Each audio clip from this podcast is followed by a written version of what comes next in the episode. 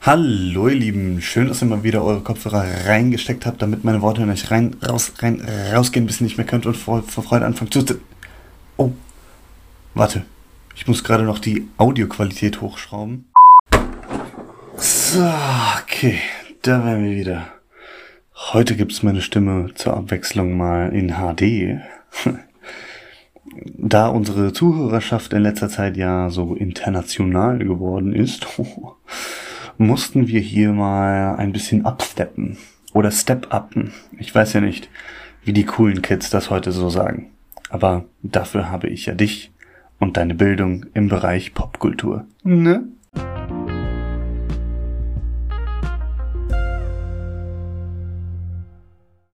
So, genug geredet. Wir haben viel zu tun. Heute ist nämlich der 17. Mai und wir wissen ja alle, was das bet... Hä? Ja, was willst du denn? Wie? Heute ist nicht der 17. Mai? Ja, genau. Und als nächstes soll ich dann auch noch glauben, dass wir im Jahr 2021 sind, oder? Spacken, ey.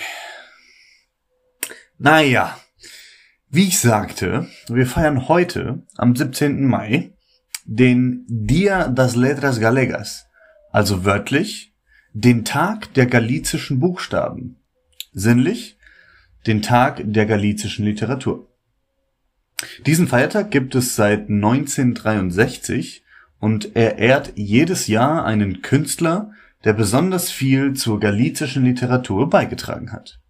Beziehungsweise eine Künstlerin. Denn dieser Feiertag wurde unserer heutigen Künstlerin gewidmet. Maria Rosalia Rita de Castro, aka Rosalía de Castro, aka Rosalía. Nicht zu verwechseln mit Rosalía Vila Tuella, der katalanischen Neo-Flamenco-Sensation des 21. Jahrhunderts.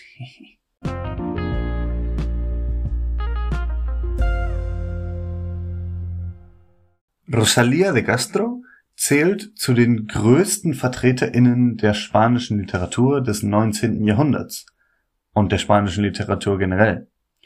Und war eine der HauptträgerInnen der Resurgimento-Bewegung in Galizien, bei der das Hauptziel war, die galizische Sprache nach, hundert, nach Jahrhunderten Unterdrückung und Stigmatisierung als vulgäre Sprache ohne jeglichen Wert wieder als Kultur- und Literatursprache aufzuleben.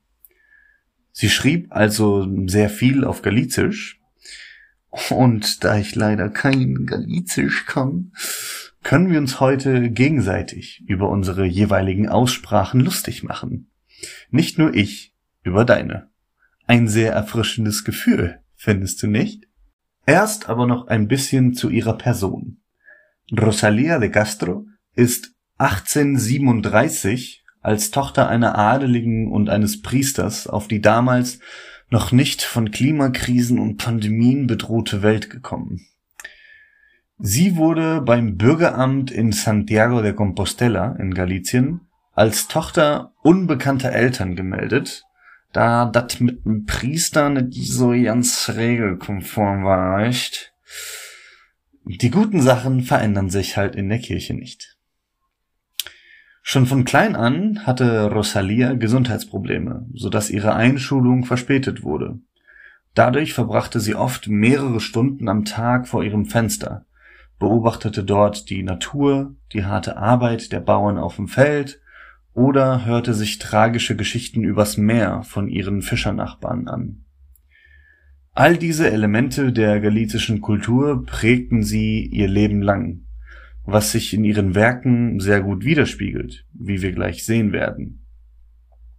Außerdem setzte sie sich sehr für die Rechte der überarbeiteten Fischer, der diskriminierten Migranten und der einsamen Frauen ihrer Heimat ein.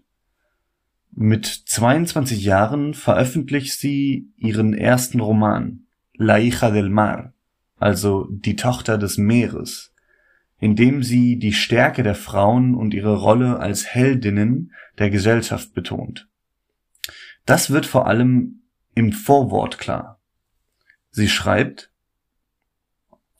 Safo, Catalina de Rusia, Juana de Arco, María Teresa y tantas otras cuyos nombres la historia, no mucho más imparcial que los hombres, registra en sus páginas, protestaron eternamente contra la vulgar idea de que la mujer sólo sirve para las labores domésticas y que aquella que, obedeciendo tal vez a una fuerza irresistible, se aparta de esa vida pacífica y se lanza a las revueltas ondas de los tumultos del mundo, es una mujer digna de la execración general. Sappho, Katharina von Russland, Jeanne d'Arc, Maria Theresa und so viele mehr, deren Namen die Geschichte, nicht viel unparteiischer als die Männer selbst, in ihren Seiten festhält, protestierten gegen die vulgäre Idee, dass die Frau nur für Haushaltsarbeit zu gebrauchen ist und dass diejenige, die vielleicht einer unwiderstehlichen Kraft folgend sich von diesem friedlichen Leben löst und sich in die tosenden Wellen der Tumulte der Welt stürzt, eine Frau ist, die generelle Abscheu verdient. Ja, also ich muss ganz ehrlich sagen, ein bisschen sympathisch ist mir die gute Rosalia schon. Aber ist ja auch kein Wunder. So linksversifft wie ich bin, haben wir letztens auf der Grafik perfekt gesehen. Niemand kann mich da toppen. Und ich meine, wenn Leo das sagt, dann stimmt das ja auch.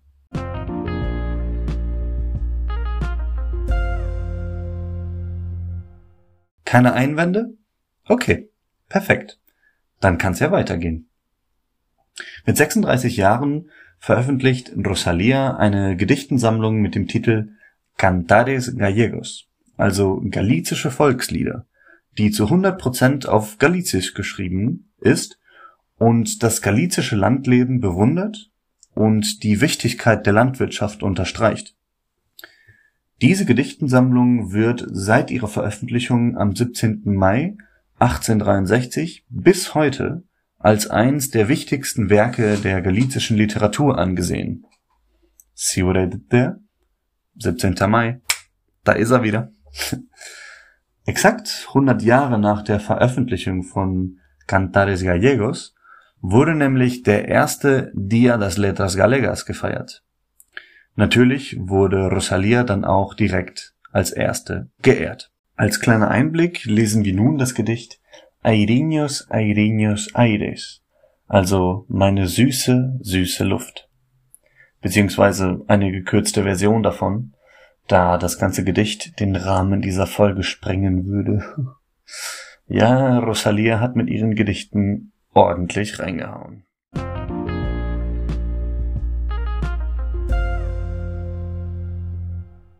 Airiños, airiños, aires, airiños da miña terra, Airiños, airiños aires, airiños levaime a ela. Sin ela vivir non podo, non podo vivir contenta. Que a donde quiera que vaya, cróbeme una sombra espesa. Levaime, levaime airiños. Si pronto non me levades, ay, morrerei de tristeza. Ay, quien fora pasariño, de leves alas lixeiras. Ai, con que prisa voara, toliña de tan contenta. Pero non son pasariño, e irei morrendo de pena, xa en lágrimas convertida, xa en suspiriños desfeita. Non permitás que aquí morra, airiños da miña terra, que inda pensou que de morta hei de suspirar por ela. Inda depois de mortiña, airiños da miña terra, hei vos de berrar, airiños, airiños, levaime a ela. Übersetzt Luft, meine süße Luft, süße Luft, meine Heimat, Luft, meine süße Luft. Bring mich zu ihr. Ohne sie leben kann ich nicht.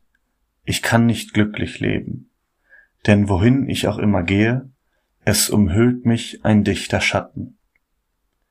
Trag mich, trag mich, süße Luft. wenn rasch du mich nicht trägst, ach, werde ich vor Traurigkeit sterben.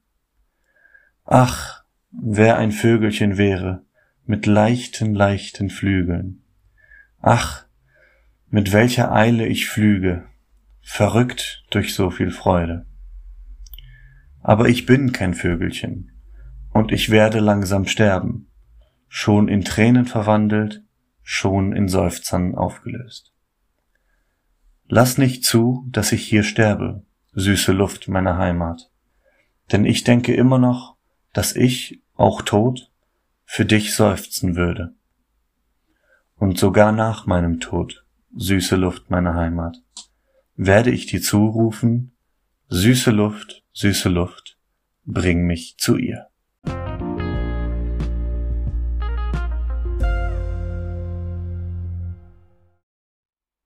Oh man. Es hat ja noch so schön angefangen mit dem wohlbekannten leidenschaftlichen Heimweh. Aber dann geht's ziemlich schnell in den Pessimismus rein. Die Verzweiflung und die Machtlosigkeit. Das ist bei Rosalia aber auch ja, kein Einzelfall. Leider ziehen sich diese Motive wie ein roter Faden durch den Großteil ihrer Werke. Und wie die Hardcore-Romantikerin, die sie war, geht sie auch keinerlei Kompromisse ein. Sie schüttet ihr ganzes Herz aufs Papier aus. Und das, obwohl die spanische Romantik eigentlich schon mit der vorigen Generation, also Larras Generation, vorbei war. Was meinst du? Beschriebest du solche Gedichte als sentimentaler Kram oder verspürst du manchmal auch so starke Gefühle und brauchst dann irgendeinen Weg, sie zu externalisieren, damit sie dich nicht erdrücken? Beziehungsweise verspürst du manchmal solche Gefühle und würdest sie aber in dem Moment am liebsten gar nicht erst haben und bist deswegen von dir selbst und deiner inneren Gefühlswelt abgefuckt.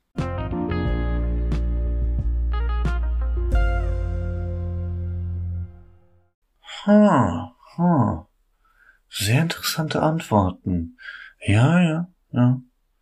Hätte ich nie so gedacht, aber ja, also jetzt, wo du es sagst, du hast völlig recht. Spaß. Ähm, naja, wir sind ja noch nicht ganz fertig mit Rosalia, denn ein Jahr vor ihrem Tod, mit 47 Jahren, veröffentlicht sie ihr letztes Werk. Wieder eine Gedichtensammlung. Diesmal aber komplett auf Spanisch geschrieben und mit dem Titel En las orillas del Sar, also an den Ufern der Sar. Die Sar ist ein Fluss, der durch die galizische Provinz La Coruña fließt, genauer gesagt durch den Ort Padrón, wo sich Rosalia bis an ihr Lebensende niederließ.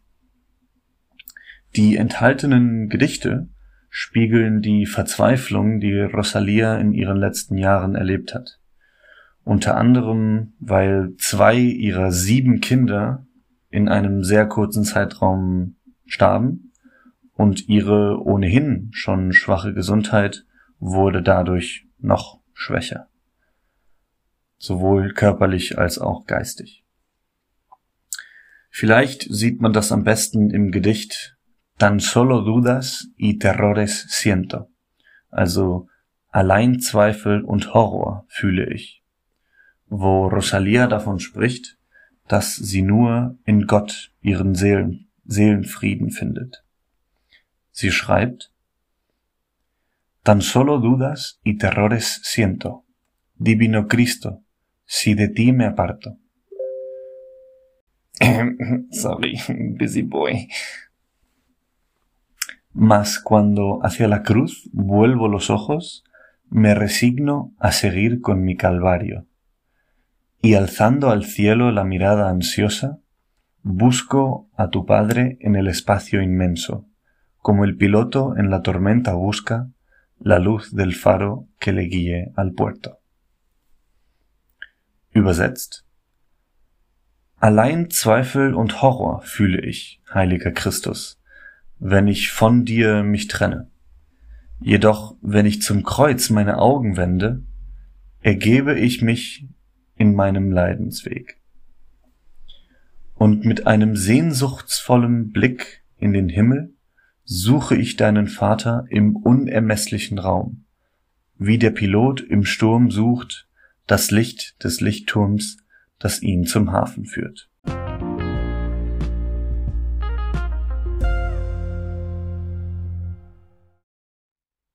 Puh, definitiv heavy. Rosalias Leid ist offenbar so groß, dass sie nur noch den Ausweg in ihrem Glauben findet. Und ich muss da auch mal wieder meine sonst so vehemente Kritik an die Kirche ein paar Gänge runterfahren, weil ich es immer wieder doch bewundernswert finde, wie die Kirche es schafft, Menschen aus solch tiefer Verzweiflung noch rauszuholen und einen friedlichen Tod bieten kann, der sonst undenkbar scheint.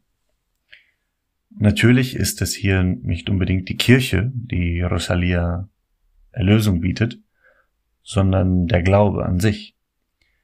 Aber letztendlich ist ja die Kirche die primäre Kontaktstelle der Bevölkerung mit dem Glauben und den Werten des Christentums, so dass sie bis zu einem gewissen Punkt auch meine Bewunderung bekommen muss. Ah.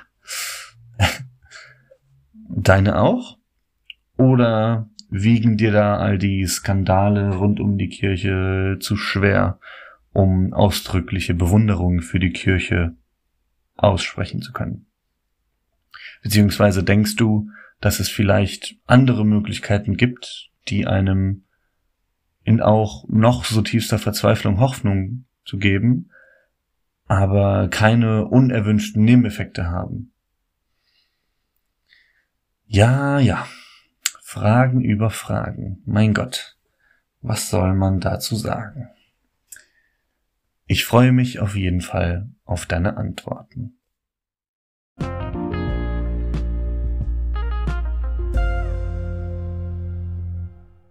Gut. Dann befinden wir uns ja mal wieder am Ende der heutigen Folge. Hoffentlich war sie jetzt nicht zu depri. Aber es kann im, im Leben ja nicht alles Friede, Freude, Eierkuchen sein, ne? Für die nächste Folge könnten wir Gustavo Adolfo Becker mit ihm weitermachen, da er sehr gut mit Rosalia befreundet war und auch einer der größten VertreterInnen der spanischen Romantik und Poesie generell ist. Sonst könnten wir auch zur Generación del 98 übergehen, da manche Autoren dieser Generation mit die ersten waren, die Rosalias Kunst überhaupt erst gewertschätzt haben. Ihre Werke stießen nämlich zu Lebzeiten auf großes Unverständnis und erst durch Mitglieder der Generación del 98 kam Rosalia in den Mainstream. Also nette Typen auf jeden Fall. Kannst ja dann mal sagen, in welche Richtung dich deine Präferenzen lenken. Bis dahin, tschö mit Ö und auf Wiederhören.